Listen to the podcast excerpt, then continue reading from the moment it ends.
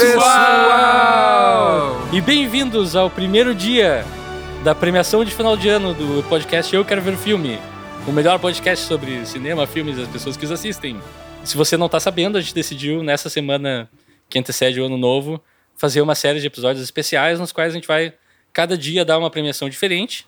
E hoje nós chegamos para a premiação. Ah, antes de mais nada, queria avisar que a gente vai conversar sobre os filmes e é possível que saiam spoilers e a gente não tem como controlar isso, não tem como prever. A gente vai. Não é o propósito espolhar tudo, mas se acontecer, aconteceu.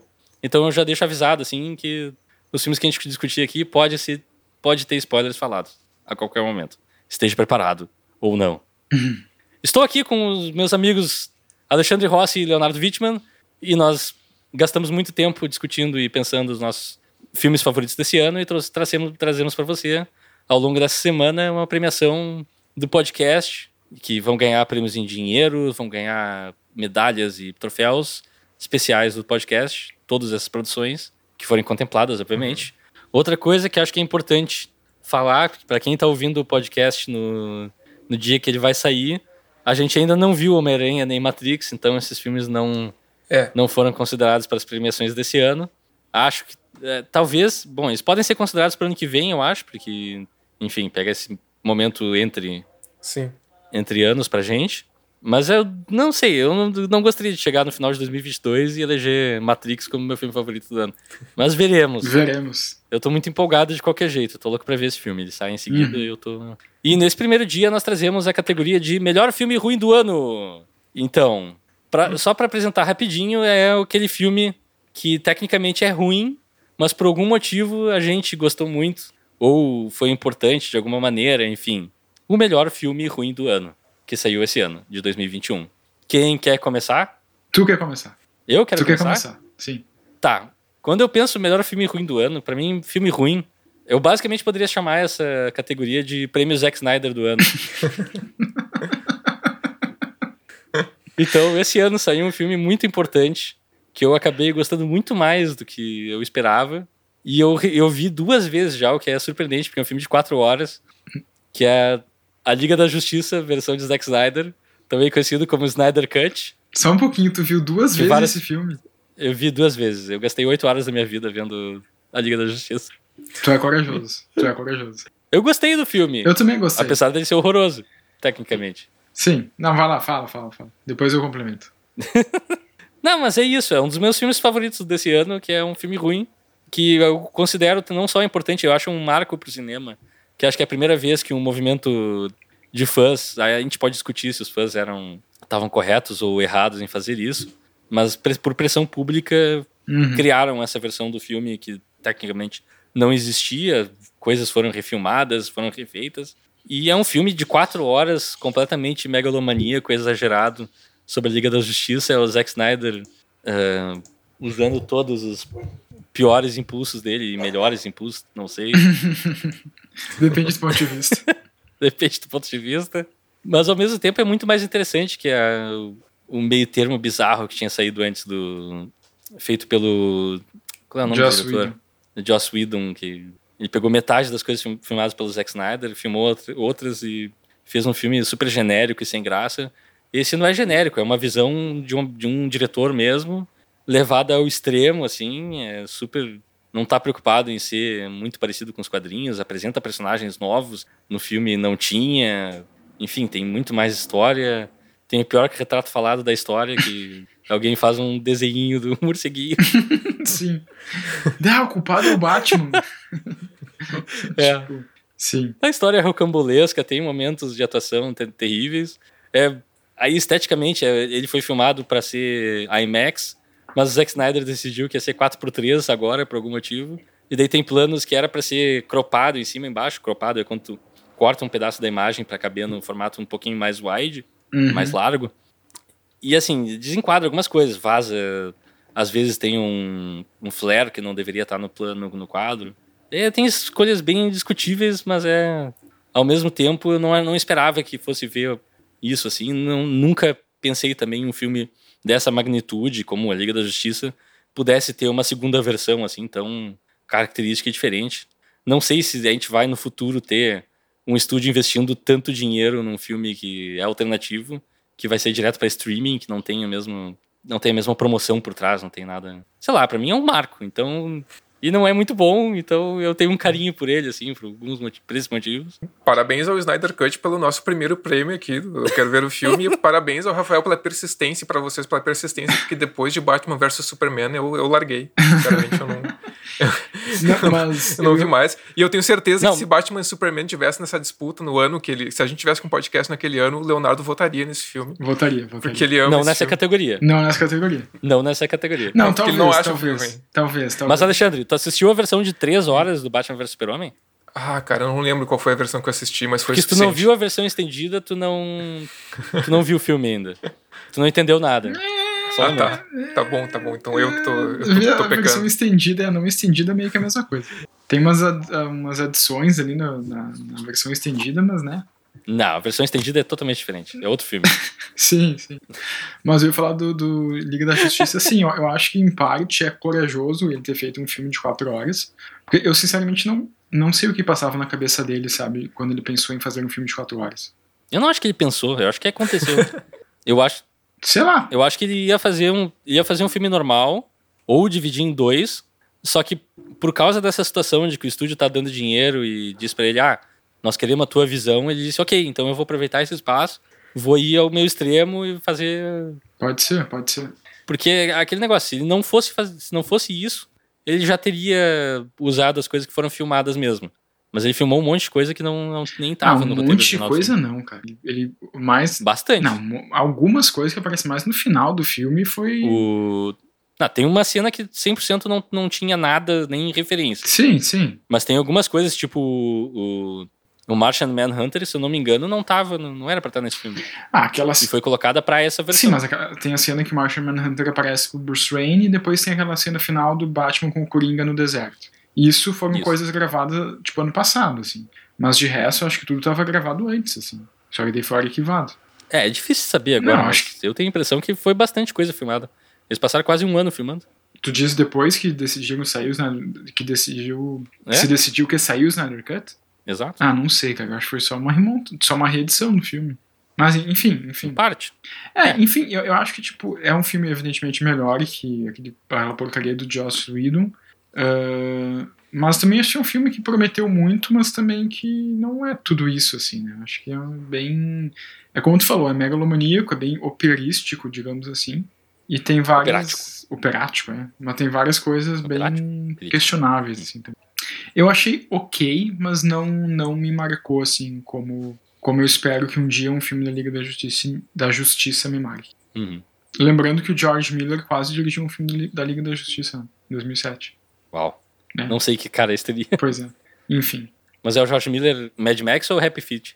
Daí tem, daí tem que perguntar pra ele, não sei também. Então tá, Alexandre, qual o teu melhor filme ruim do ano? Não, vou passar a bola pro Leonardo, cara. Ué? Vou passar. pe- Pelo, Ué, pelo ninguém bem, quer pelo, falar. pelo bem do episódio, eu vou passar a bola pro, pro Leonardo, porque eu acho que eu sei no que, que isso vai dar. Tá. Ué, não entendi isso aí. vamos ter o nosso primeiro. Como você ousa falar isso na minha frente? É o que falta, né? Bom, meu melhor filme ruim do ano é Mortal Kombat. Eu não acredito. Mortal Kombat. Ah, não, não, não, não. O quê? Não, não, não. O quê? Não é, não é ruim. Claro que é! É um baita É filme. horrível, é muito ruim. É um baita Não, não, calma, filme. calma, calma. Só, só, Como você ousa falar isso na minha frente?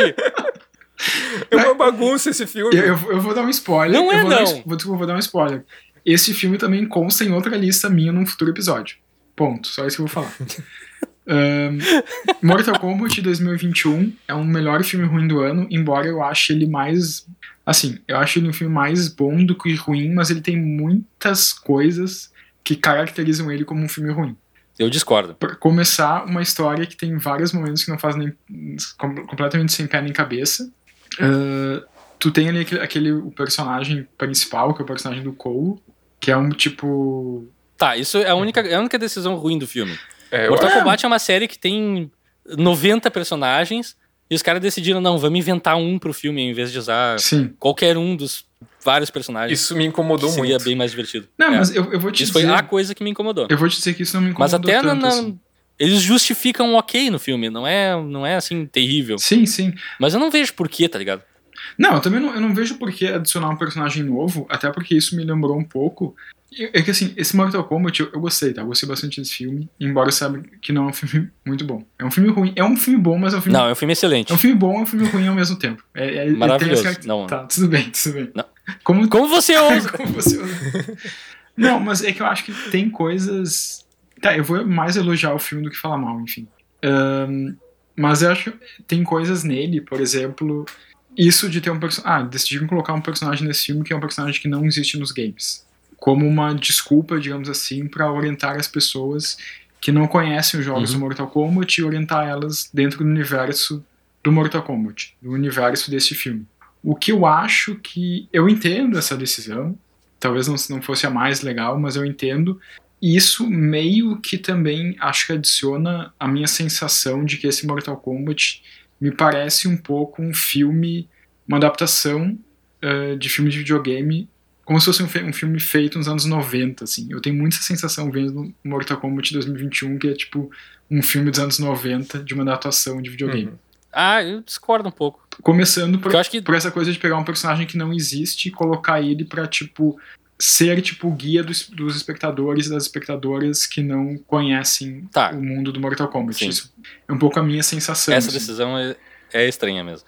Mas o resto, tipo, o que marca os filmes da- da década de 90, adaptações de videogame geralmente, é que eles bolavam uma história e daí tentavam encaixar personagens de videogame que as pessoas que escreveram a história não tinham a menor compreensão do- de quem são, o que faziam. Uhum. Tipo, o Balrog do Street Fighter virou um cameraman, Sim, a Chun-Li virou uma repórter. sim. E esse filme, pra mim, ele se marca porque ele, quem fez, ou os roteiristas, ou enfim, os criadores, tem total compreensão de quem são os personagens que eles colocam no filme. O Kay não é um abobado do mal, Uhum. cretino, mas engraçadinho. A Sonya Blade é aquela personagem. o- Enfim, ele respeita a- a história do Mortal Uhum. Kombat. Pra mim, esse filme tem um problema sério de ritmo, cara. E- Eu acho que ele acelera demais do, do meio pro final e a associação de aqueles confrontos, aquela associação de, de sequências de ação, pra mim vão ficando muito rápidas. As pessoas, os personagens vão trocando de locação, assim, tipo, de uma hora pra outra. Eles estão em um Uhum. lugar, depois estão no outro. Pra mim, é, é, o Mortal Kombat, o primeiro filme do Mortal Kombat, é o melhor filme do Mortal Kombat ainda. Ah, eu gosto mais Eu desse, acho. eu gosto mais desse de 2021.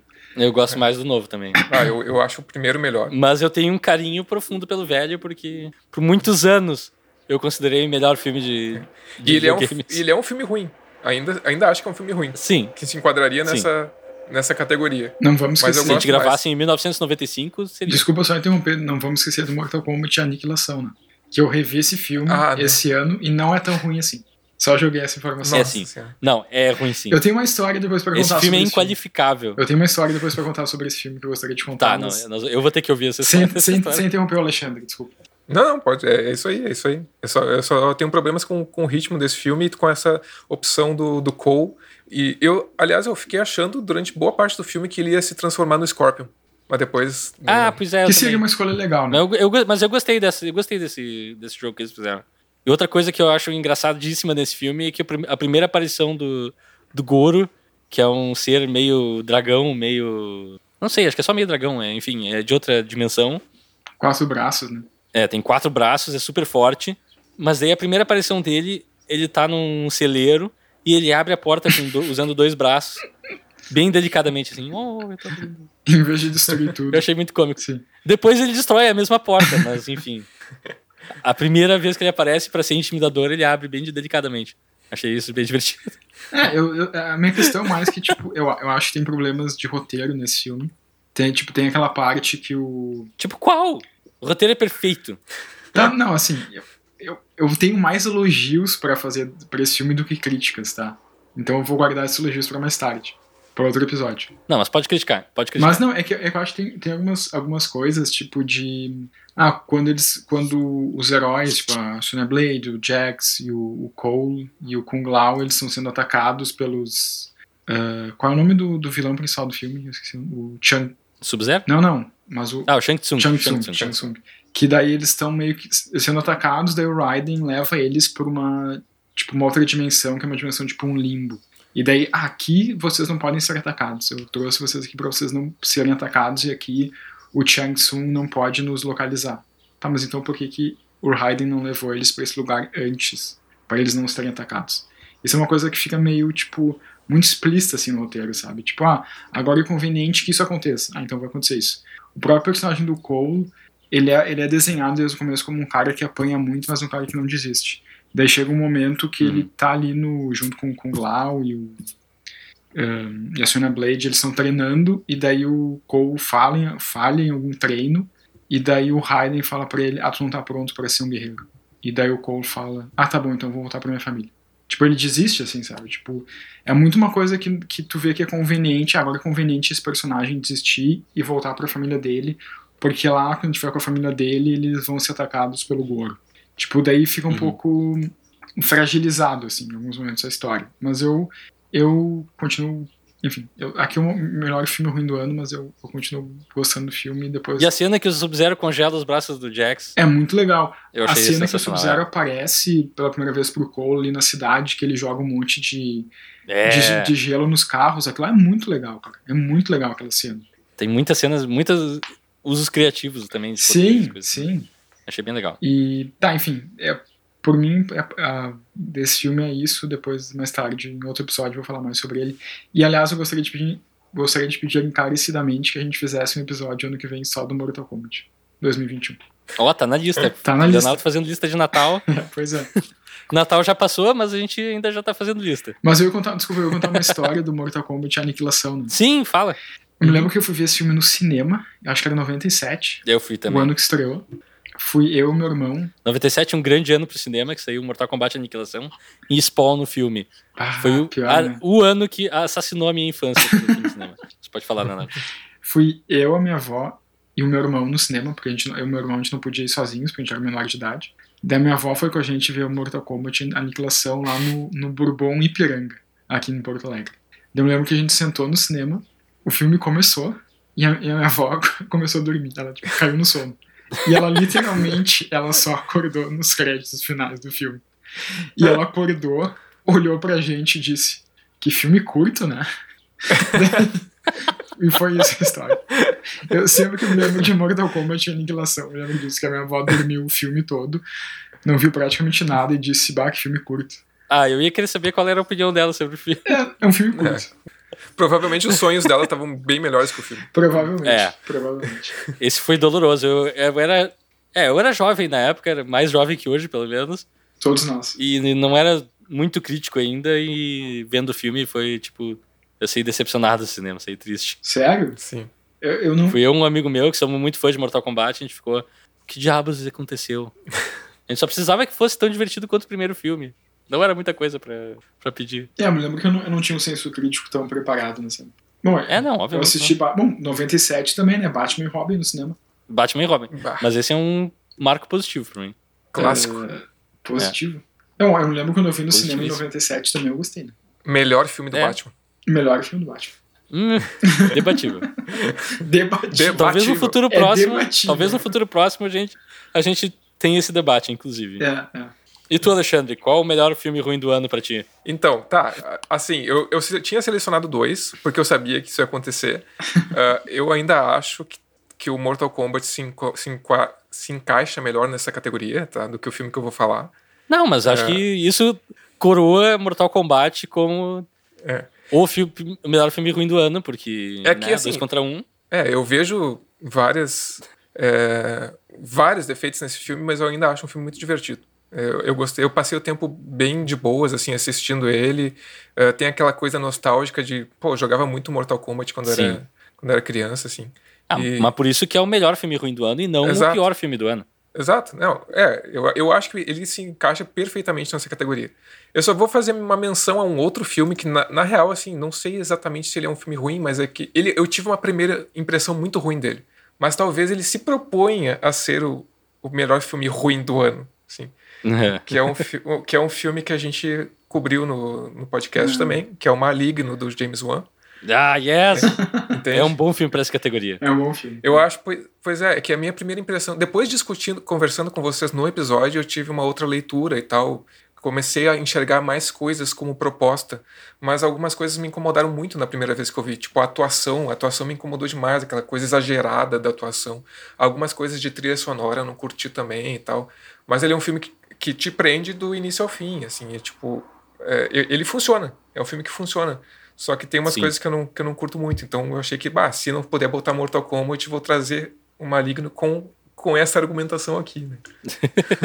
É uma boa escolha. Eu, eu acho que faz sentido. É, é que é difícil. Pra mim é difícil essa categoria, porque, tipo, tu tem que ver filme ruim.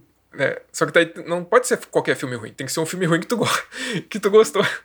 Ah, eu acho que todo ano isso acontece. para mim, pelo menos, sempre tem aquele filme ruim que eu acabo recomendando para todo mundo mesmo assim. Eu vou te dizer que, que eu cheguei. Se as coisas tivessem sido diferentes, talvez a gente pudesse ter colocado o Old nessa categoria, mas não dá. Depois que eu vi o não. Old, não tem como é. colocar é, o, nos melhores. O Old é só ruim. É só ruim. É. É o pior filme ruim do ano. é. Então. e aí chegamos ao fim do nosso primeiro dia de premiações para recapitular o melhor filme ruim do ano por Rafael Coelho, é, Liga da Justiça, o Snyder Cut, Leonardo Wittmann, Mortal Kombat tá. e Alexandre Rossi, Mortal Kombat barra. e até amanhã nós viemos com mais uma categoria. Amanhã vai ser o melhor filme velho do ano. Opa! Ou o filme velho do ano. A gente, a gente vai explicar melhor no, no próximo episódio. Fique ligado, até amanhã! Tchau, tchau, pessoal. Até amanhã.